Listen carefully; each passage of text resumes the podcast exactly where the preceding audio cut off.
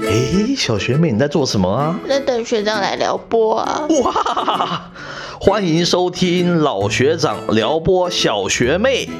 啊，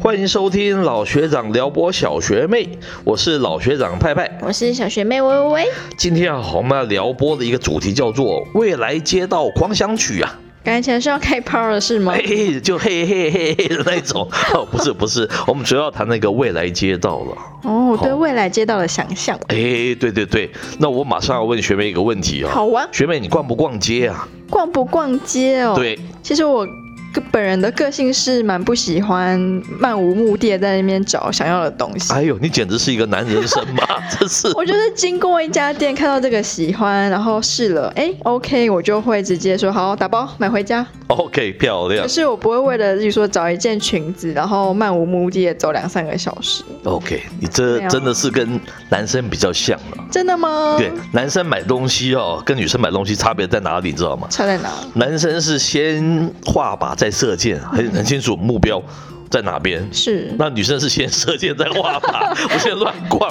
假设我也喜欢什么东西再去买，是那你哦根本就是男人生嘛。我是男人，我是男人心，女人身哦。 要不哦要，检是这查样，一是下是是是是，哦不不不不，也轮不到我检查了哈。 那我自己想到我过去的一个逛街的一种经验呢，哦，嗯因为毕竟五十几岁了，我大概有三十多年那个逛街的那个经验呢，特别有住在士林区一带嘛，哦，那时候士林夜市啊，那个时候啊，我真怀念那时候的感觉啊，是、哦、根本是摩肩擦踵，根本那个你你走在那个那个街里面，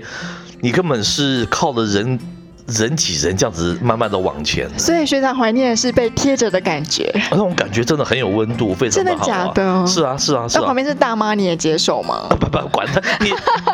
基本上你不能考虑是谁吧？那哦旁边就是赤龙赤凤，你也得接受啊。哦对，是还蛮好玩的，那摩肩擦踵的感觉了。嗯当然我不是那么爱逛街，但是那。但是我开车都还会经过那个士林夜市，是我现在看到那个人潮哦，不及当年的四分之一哦，有差这么多、嘿嘿，差别这么大。因为我觉得你可人还能是无法蛮想多象的、，欸你二十几岁，你没有办法去体会当时那种感感觉。嗯，那我们那个里面有非常多那种就是小摊贩，那时候没有那么严格的去去除摊贩呐、是哇，真是超好玩的，各式各样奇奇怪怪的东西都有，然后人满为患，真的是这样子。嗯那时候扒手也特别多嘛，就是因为你人挤人挤到根本你没有办法去注意到你你你身边是什么样的人嘛。是是是，对对，那样子的经验，我到今天还是非常的那个鲜活了。嗯包括天母那个时候都还是这样子哦，那那个那个天母这个这个东西路上都还是有非常多的那个摊贩，然后非常是多的那个游客，嗯这你可能想象不到的那个画面。今天呢、我住在天母商圈那边呢、嗯对五，家店里面有两家店都挂那个要猪猪啊，，哦都关了 对对对，都关了。那你如果说他是一个住家也就算了，他如果是一个商家都这样子贴招租，那感觉起来就很没有人气嘛，是就很萧条的一种感觉啊，这不在不是很舒服啦。门虽设而常关，对不对？你虽然是商店，但是都是都是挂铁门，都是把它关起来，那种感觉起来不是很好。嗯，那我又非常好奇了、啊，是 那我们现在的股市不是已经破前世新高了？ 对啊一万两千八百多多多多少点之类的哈、是我们曾经还一度还达到一万三千点。嗯那你说，所以经济是呃呃股票股市是经济的橱窗，这样看起来经济也不会差到哪里去嘛？嗯那，为什么会会这个样子呢？所以说那是个实体，对啊，那个街道上面就是人就是非常少哈、我觉得是门可罗雀那种，有点那种感觉。嗯。那所以古时候的街道跟现代街道，就是到底差在哪里？为什么会突然有这样的现象？哎，这是一个好问题哈、我也在思考。那不巧前前刚好月碰到这个台湾区 Amazon 的那个总经理，嗯，还跟他跟跟跟我聊天，就提到 Amazon 这个所谓的虚拟的这个这个零售业。所以学长是随便走在路上都可以碰到 Amazon 的总经哦，理、啊不是不是，我是邀他们来上节目， 所以跟他在谈的时候，我是刚才是这样子讲的、哦是是对对对是对对，他就跟我提到说，Amazon 哦是那个今日生活的必要之恶。哦，我说是为什么叫做必要之恶呢？是好、他就说嘛，M 总，现今天今天大家就是线上零售变成是非常大家每日的好像一个一个一个行为哈、一个一个必要的一个行为嘛，嗯，对不对？你是离不开这个线上购物这件事情了。对，哦，但是它却对实体经济造成非常大的那个伤害哦，嗯，造成实体店面哦非常倒闭，是因为这样子的一个原因是哦。他这样跟我提，我才知道哦，原来恍然大悟，原来是如此。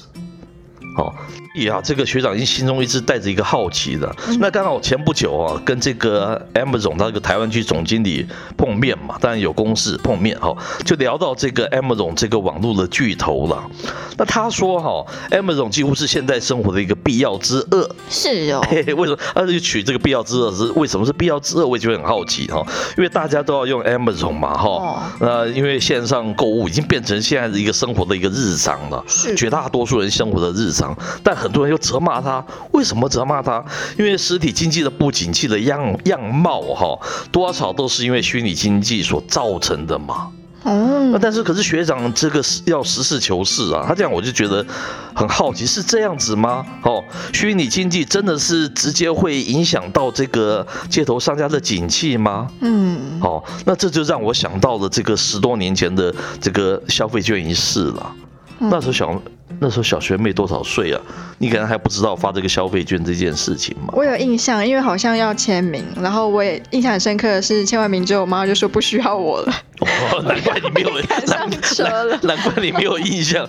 对 啊而且还是一个惨痛的一个经验。对啊，我只 对是不对签名而已，哇，这次的这次的三倍券你就拿到了，对这，次完比较全没有有自主感权嘛。对啊哦，OK，那那个时候我还非常清楚啦。那在二零零八年嘛，全球发生这个金融海啸嘛，那也造成了台湾整个内部的一个消费的紧缩了哦。嗯那当时所谓的金建会，他就为了振兴这个国内的经济，他举债这个新台币八百五十八亿，好像好像这次也大概花了八百多亿元嘛嗯哦，他来编列所谓这个特别预算呢、那国人每个人可以获得这个面额总值大概是新台币三千六百元的消费券嘛。嗯，我还非常记得当时的那一段时候哦，发放的那段时候，那各大的卖场哦，几乎是人满为患哦，嗯人手一包两包啊，大大小小啊，西老妇幼啊，嗯，那你知道有一个比较特殊的现象是，当时因为这个消费券，它不能不能花在这个这个虚拟上面嘛，它哦，只能花在这个实体商店上面嘛。是就所以他他对这个实体商店的那个刺激啊，你看花八百多亿对实体商店的刺激好大好大， 你就觉得嗯好像台湾好像这个经济很繁荣哦，是哦会有这样子一种感觉嘛。是，好、还有一个数据啊，就是这个行政院的主计处嘛，嗯它在一百零七年，他们叫做电子商务统计的那个结果啦。嗯，那台湾一百零七年这个销售给这个个人家庭所谓的 B to C 的市场，大概有六千两百五十四亿元哦，其中跟这个实体商店销涨最有关系，的叫做批发跟零售业嘛，它就有三千四百四十三亿元哦。哇我刚才说八百多亿撒出来都有这样子的效果，如果这三千多亿元如果全部撒到这个实体卖场，今天的街头景象，应该会你会觉得啊生意非常兴隆嘛，经济非常的好嘛，有点有点白热化的那种感觉嘛。嗯，不哦过，不不幸的是，这些钱都被吸到这都个被吸到线上去了啦。嗯所以说，今天的那种这种街头会这种景气这样子的萧条，我觉得其实不是真正的一定去反映说现在的经济有多差了。因为其实虚拟的卖场，我觉得还蛮有吸引力的，欸因为对于顾客或是店家都是吧。是，因为你看，对于店家他就少了房租，他只需要一个不需要店面的仓库。嗯，对然，后对顾客来说，我在家里，因为那种生活必需品，我这十年就是都用这排的卫生纸，我也没有要换。嗯哼然后因为等于是它呃店面的成本在下降了，所以它给消费者的那个售价也会更低。嗯所哼，以这也是为什么有时候我们会看到说，哎，今天这个啤酒在某一个便利商店买可能什么价钱，在网络上买马上就便宜二十块。 OK，所以其实我觉得。呃，方便性跟它的价格应该也是一个蛮刺激虚拟世界消长的一个，是是是对。嗯那我们回到今天的那个主题来来讲嘛，哈、我刚才说，如果这些店铺全部都变成是住家也就罢了，是问题他们店铺都还现实还存在在那边，十家关个两三家，关个四五嗯家，其实并不好看，那种感觉并不好，感觉起来那种人气很差。嗯感觉起来很不舒服，对不对？那你这个街道就变成只是让别人去通过的这样子的意义，它并没有去到访，并没有跟这个街道产生互动这样子一种概念嘛。这就是经过，没有不是目的地。哎，对对就对像，是街道死掉。哎，是是是，就有一种街道已经死掉这样子一种概念嘛。嗯那我是觉得城市规划者是要想到这个问题了。嗯我们想想，今天是这样子，我是一直是有一个理论，觉得数位不会回头，而且是越来越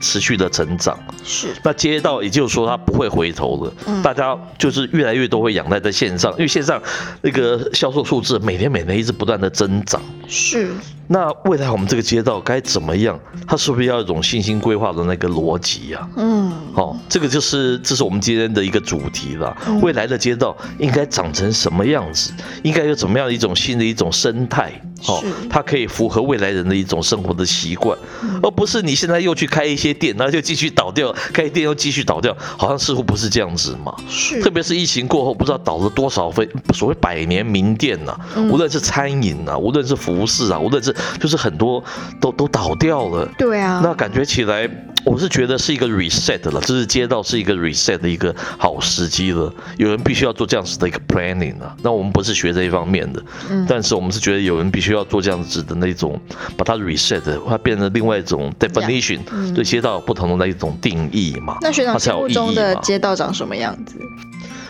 那我个人的一个理论是觉得那个虚拟会越来越庞大了哈。如果我们按照上上述我们讲这个虚拟跟实体商业的它的一个消长的一个态势哈，我们不给它任何的人为的控制哈，未来啊这个街道可能真的只剩下让人们穿越的这个意义哈，不再有这个任何到达这个商家的这样子的一个目的了。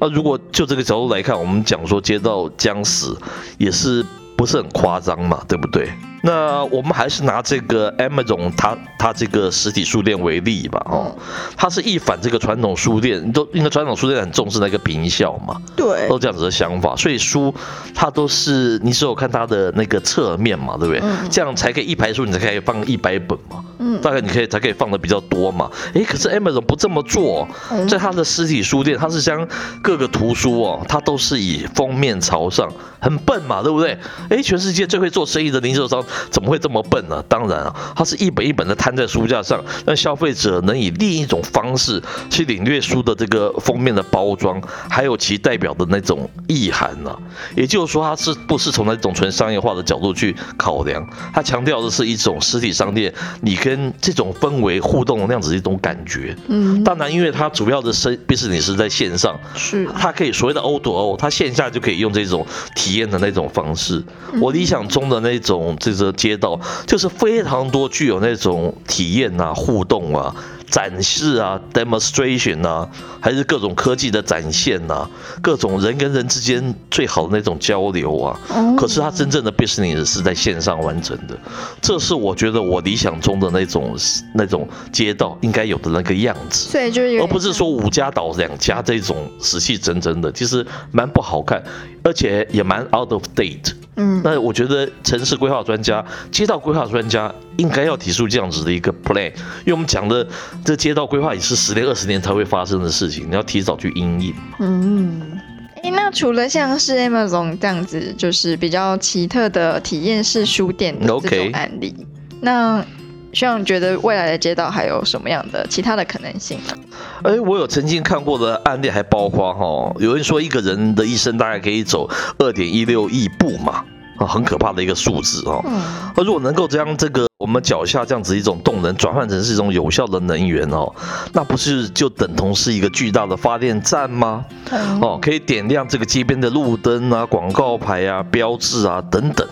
那这个创意啊是来自于一个科科技公司，叫做 Pavagon 嘛，哈、嗯那它是叫做有一个叫做这个独特的这个动力铺路的板，哦，动力铺路板，哦那来收集这个行人的脚步的一个能量啊。是哦那透过这个瓷砖，通过这个人体重量啊往下推，将这个动能转换成是一个电能哇哦，这就是一个新兴的一个等于说是一个街道的一个可能性啊可是这样子修地砖可能比开一间店还要贵吧？哎，这个我刚才提的就是已经完全是一种不同的思考了。嗯我们传统传统的有街道，都是因为 business，完全都是因为商业化的思考啊。对不对？嗯是，那这个商业化的思考，现在大部分能量吸到知道线上了嘛？嗯，所以你线下实体，那就是我刚才就是说想象它是比较多一些互动啊、体验啊，嗯嗯它就不纯然是传统那个只是单单为了赚钱这部分的思考，它是完全另外一种 philosophy 跟一种生态嘛。是，哦，那这样子大家也愿意去，大家也愿意去去那个跟他互动啊，是不是还蛮有趣的？嗯还可以产生那个好像是动能嘛。嗯，好、我们这个街道啊，是我们最基本的一个公共的一个生活空间嘛，嗯对不对？它也是最容易被视为理所当然的一个商业空间呐、是哎、好、那无论我们讲说上个世纪还是这个世纪哈、到今天我们都认为街道它主要都是为商业的目的而存在的嘛，没有错吧？对，应该还是这样子。我们无论是卖场啊、餐厅啊、休闲场所啊、汽车啊、停车场啊、货物运输啊，他们都是为了这样子的商业目的而延伸的嘛。嗯，这个逻辑是这样子的啊、只不过这次碰到这个疫情呢、哦，它产生了非常大的变化，还有整个虚拟这个。经济整个线上购物，让这个情况产生了非常大的一种变化嘛。是，那社会这个已经产生了一种演变，数位化、少子化、虚拟化等等，人们我们的这个生活形态哦，生活的内容也一定会跟着。产生很大的一个改变，那这个时候啊，规划一个未来的一个理想街道，应该是要变成是一门显学的啦，也是需要未来的一个都市设计者还是一个街道设计者，他们应该预先去去做一些规划，应该是这样子才对啦。是，好，我们今天的节目服务到这里，我是老学长拜拜，我是小学妹微微，我们下回见哦喽。拜。诶，小学妹，你今天被撩拨的怎么样啊？ 通体舒畅。哇！哦。